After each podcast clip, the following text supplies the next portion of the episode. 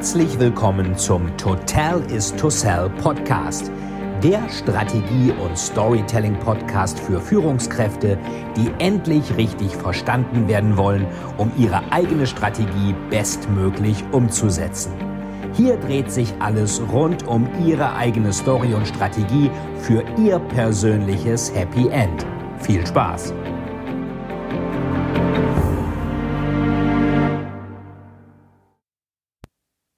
Heute werden wir uns anschauen, dass jeder Mensch in seiner eigenen Realität lebt, dass es also eigentlich erkenntnistheoretisch keine absolute Wahrheit gibt und dass sie deswegen ihre Story so idiotensicher wie möglich erstellen müssen. Wir haben gesehen bisher, dass es wichtig ist, eine Story zu erzählen, dass es nicht möglich ist, keine Story zu erzählen. Entweder Sie erzählen eine gute Story über sich oder jemand anders erzählt eine schlechte Story über Sie.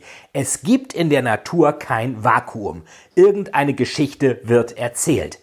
Wichtig ist dabei, dass Sie erzählen, warum Sie die richtige Person sind, wie Sie Ihren Elevator Pitch kurz und knapp formulieren können und welche Überzeugungsstory Sie brauchen, also warum eigentlich etwas getan werden muss, welcher Schurke überwunden wird, wenn das Gegenüber, meinetwegen Ihr Chef, Ihr Mitarbeiter oder Ihr Kunde, das macht, was Sie möchten. Und dabei müssten eigentlich drei wesentliche Aspekte vorherrschen. Erstens, das Gegenüber muss etwas machen. Das Gegenüber muss es mit Ihnen machen. Und das Gegenüber muss es jetzt machen. Wenn eins von den drei Aspekten nicht zutrifft, wird am Ende nichts gemacht. Und wir haben uns in der letzten Folge mal angeschaut oder den letzten beiden Folgen, warum eine Story auch ein unerfreuliches Element haben muss, warum die Realität, warum nur eine unerfreuliche Realität eine reale Realität ist. Wir hatten da zum Beispiel Schopenhauer uns angeschaut, wir hatten Goethe, Faust zitiert, ich bin der Geist, der stets verneint und das mit Recht, denn alles, was entsteht, ist wert, dass es zugrunde geht. Nihilismus und das negative Element und auch den Pessimismus, den Arthur Schopenhauer erfunden hat, der Philosoph. Und wir haben gesehen, dass wir von unserer Hirnchemie bei Laune gehalten werden, um in einer scheinbar zunächst einmal sehr unerfreulichen Welt irgendwie zu überleben. Nur eine unerfreuliche Welt schmeißt die Maschine im Gehirn an, mit der wir versuchen, eben diese unerfreuliche Welt zu verbessern. Hollywoods Drehbuchguru Robert McKee spricht da von der Ironie der Existenz, bei der all das, was das Leben lebenswert macht, eben nicht von der angenehmen rosa Seite kommt, sondern dass die Energie, die den Menschen antreibt, ihren Ursprung in der dunklen, der unerfreulichen Seite hat.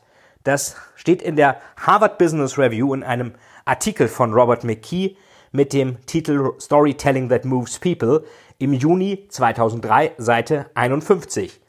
Das Gefährliche und Unerfreuliche macht die Story erst glaubhaft und Sonntagsreden, die alles rosa-rot malen, die erklären, dass es dem Unternehmen ja ganz toll geht, führen bei den Mitarbeitern lediglich zu Zynismus und innerer Kündigung.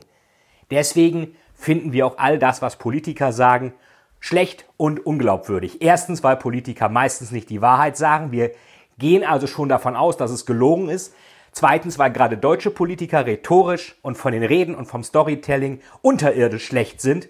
Und drittens, weil sie eigentlich immer eine rosa-rote Realität malen, wie toll alles ist, was unser Gehirn nicht glaubt. Unser Gehirn glaubt einer komplett positiven Realität nicht. Es muss ein negatives Element da sein, damit die Realität überhaupt glaubhaft ist. Und es muss ein negatives Element in ihrer Story da sein, damit sie überhaupt einen Job haben, damit sie überhaupt eine Lösung bieten können. Wenn es kein Problem gibt, brauchen sie auch keine Lösung und dann braucht man sie auch nicht.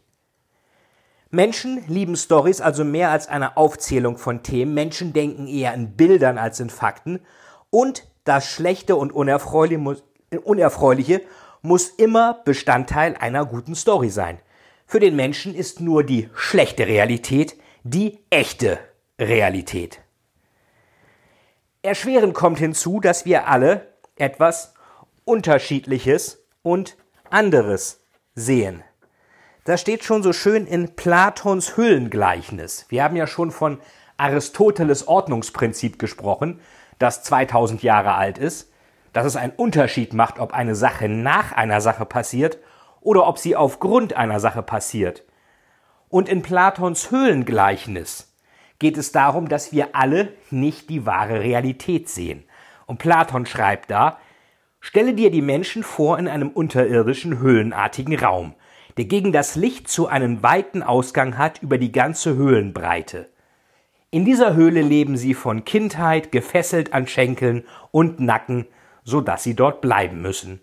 Und nur gegen vorwärts schauen, den Kopf aber wegen der Fesseln nicht herumdrehen können. Aus weiter Ferne leuchtet von oben her hinter ihrem Rücken das Licht eines Feuers. Zwischen diesem Licht und den Gefesselten führt ein Weg in der Höhle, ihm entlang stelle dir eine niedrige Wand vor, ähnlich wie bei den Gauklern ein Verschlag vor den Zuschauern errichtet ist, über dem sie ihre Künste zeigen. An dieser Wand, so stell dir noch vor, tragen Menschen mannigfache Geräte vorbei, die über die Mauer hinausragen, dazu auch Statuen aus Holz und Stein von Menschen und anderen Lebewesen, kurz alles Mögliche, alles künstlich hergestellt, wobei die Vorbeitragenden teils sprechen, teils schweigen. Sie gleichen uns, denn sie sehen zunächst von sich und den anderen nichts, außer den Schatten, die von dem Feuer auf die gegenüberliegende Mauer geworfen werden. Sie kennen wahrscheinlich den schönen Spruch, er sieht die Schatten an der Wand. Das kommt von Platons Höhlengleichnis. Das heißt, wir leben alle in unserer eigenen Welt und sehen die Schatten von draußen. Das Licht kommt von draußen, die Schatten kommen von draußen und wir sehen nur das Licht an der Wand. Ein bisschen sieht diese Inszenierung bei Plato aus wie in einem Kino. Und jeder lebt in seiner eigenen Welt. Wie ihre Story also beim Empfänger ankommt, entscheidet der Empfänger, nicht der Sender. Und darum müssen sie ihre Story so idiotensicher wie möglich machen, weil jeder an seiner eigenen Realität lebt und jeder seine eigene subjektive Form der Wahrnehmung hat. Da kennen Sie vielleicht das schöne Zitat, was bei Rolf Dobelli, die Kunst des klaren Denkens steht. Was machen Sie denn da? Ich vertreibe die Elefanten. Hier gibt es keine Elefanten. Sehen Sie, ich mache einen guten Job. Das Ganze geht in der Philosophiegeschichte auch weiter. Descartes sagt dann, ich denke, also bin ich. Das heißt, das cogito ergo sum. Ich denke, also bin ich. Das Einzige, was real ist, bin ich, da ich denke. Eigentlich könnte man auch ganz korrekt sagen, cogito ergo sum cogitans. Ich denke, also bin ich denkend. Das Ganze ist auch schon in der Kritik der reinen Vernunft bei, Vernunft bei Kant zu finden. Er nennt das das Ding an sich. Das Ding an sich ist das, was ich nicht genau erkennen kann. Das Ding an sich ist die Realität. Es kommt von Res. Res, Realität, das Ding. Und das erkenne ich nicht. Ich erkenne nur, wie die Realität subjektiv auf mich wirkt. Deswegen heißt das Wirklichkeit. Wirklichkeit ist meine Interpretation der Realität von dem Res, das Reale, das Ding an sich. Und Sie müssen zusehen, dass Ihre Story so wirkt, dass das beim Gegenüber ankommt, was auch ankommen soll. Kant sagt zu dem Begriff Wahrheit, was ist Wahrheit? die Namenserklärung der Wahrheit, dass sie nämlich die Übereinstimmung der Erkenntnis mit ihrem Gegenstande sei, wird hier geschenkt und vorausgesetzt. Man verlangt aber zu wissen, welches das allgemeine und sichere Kriterium der Wahrheit einer jeden Erkenntnis sei. Und das wissen wir halt nicht. Wir können halt nur versuchen, dass wir diese Erkenntnis so klar wie möglich machen. Schopenhauer, den wir ja schon kennengelernt haben, spricht von der Welt als Wille und Vorstellung. Die Welt ist also meine Vorstellung. Man sagt ja auch, seeing is believing. Das, was ich sehe, ist für mich die Realität. Und je klarer und weniger ähm, interpretationsbedürftig ich das wahrnehme, desto klarer ist auch meine Story. Vielleicht kennen Sie den Film From Dust Till Dawn mit George Clooney und Harvey Keitel. Und äh, da geht es ja am Ende um Vampire, die plötzlich auftauchen. Und alle denken so, das können doch keine Vampire sein, es gibt doch keine Vampire. Und Seth, gespielt von George Clooney, ist ziemlich sauer und er wird gefragt von Jacob, dem Priester, okay, does anybody here know what's going on? Also weiß irgendjemand, was hier abgeht? Und Seth sagt, Yeah, I know what's going on. We got a bunch of fucking vampires outside trying to get inside and suck our fucking blood. That's it, plain and simple. And I don't want to hear any bullshit about I don't believe in vampires because I don't fucking believe in vampires either. But I do believe in my own two fucking eyes and with my two eyes I saw fucking vampires. Now, does everybody agree we are dealing with vampires? Also er sagt dann, ja, ich weiß, was abgeht.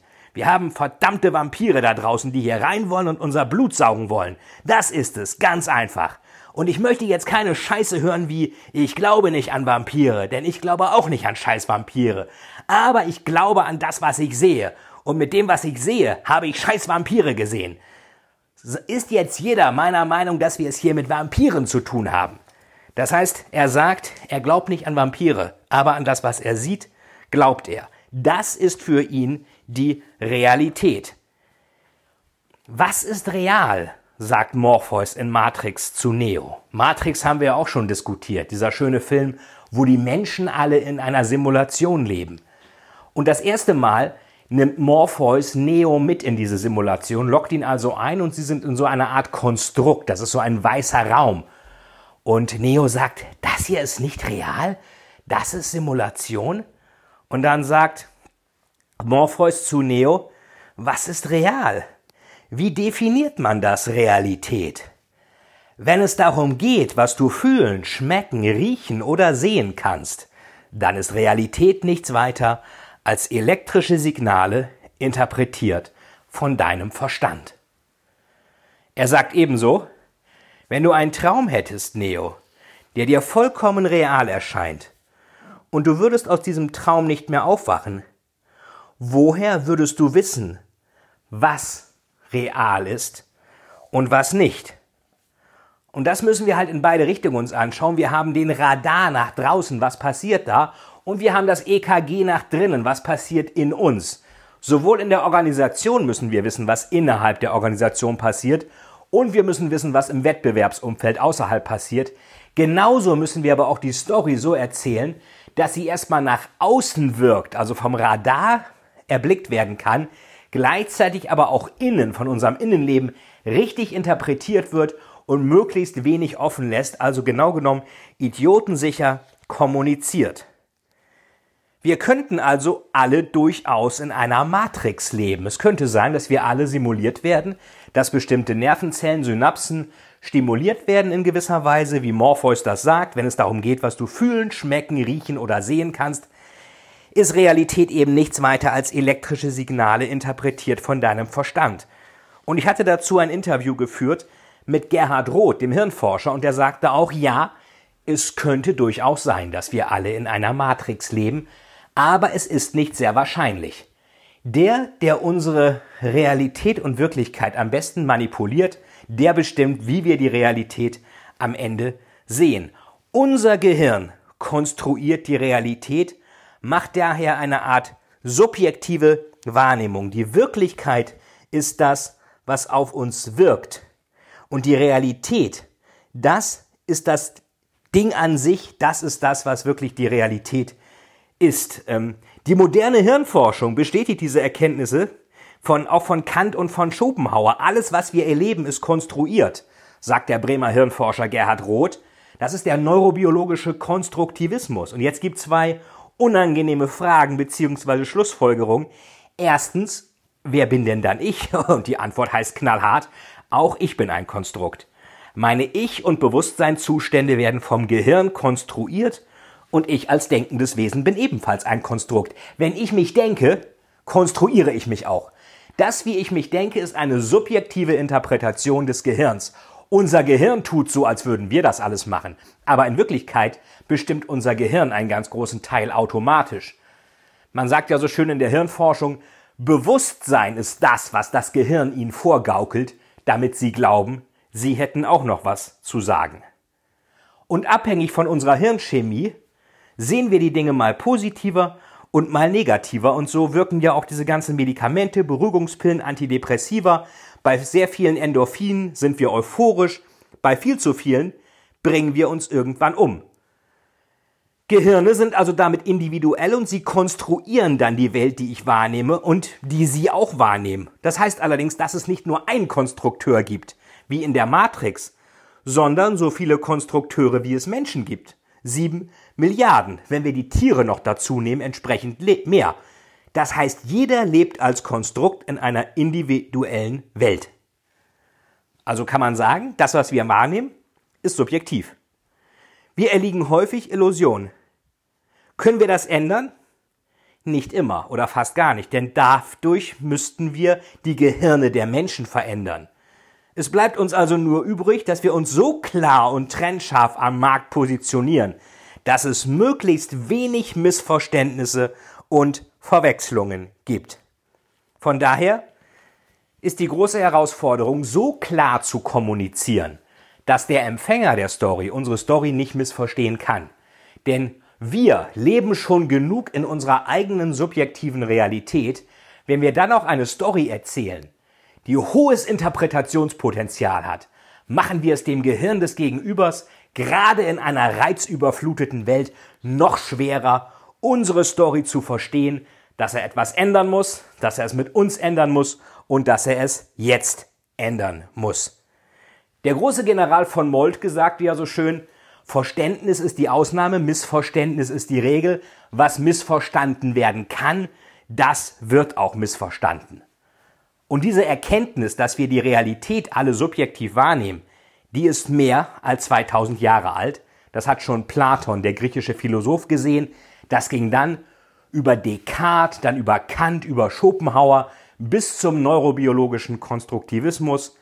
Und der Mensch kann zwar die Wirklichkeit erkennen, also das, was auf ihn wirkt, Wirklichkeit, aber nicht das Wesen der Dinge, die Realität.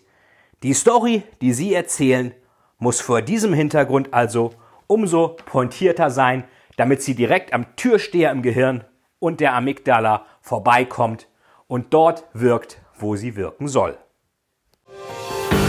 Vielen, vielen Dank, dass Sie wieder bei dieser Folge mit dabei waren. Wenn Ihnen die Folge gefallen hat, würde es mich sehr freuen, wenn Sie mir eine Bewertung bei iTunes hinterlassen, damit ich sehen kann, ob Ihnen diese Folge geholfen hat und damit ich noch mehr Menschen bei ihrer Story unterstützen kann. Jetzt wünsche ich Ihnen noch einen erfolgreichen Tag und wir hören uns beim nächsten Mal. Ihr Veit Etzold.